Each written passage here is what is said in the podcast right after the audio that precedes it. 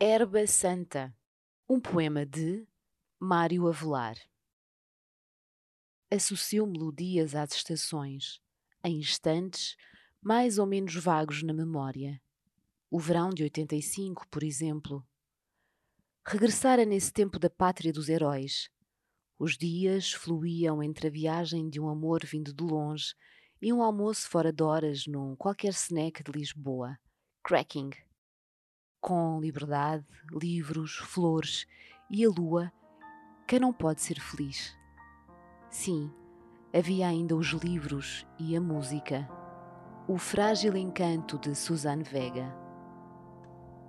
Mário Avelar em Coreografando Melodias no Rumor das Imagens. Uma edição da Imprensa Nacional.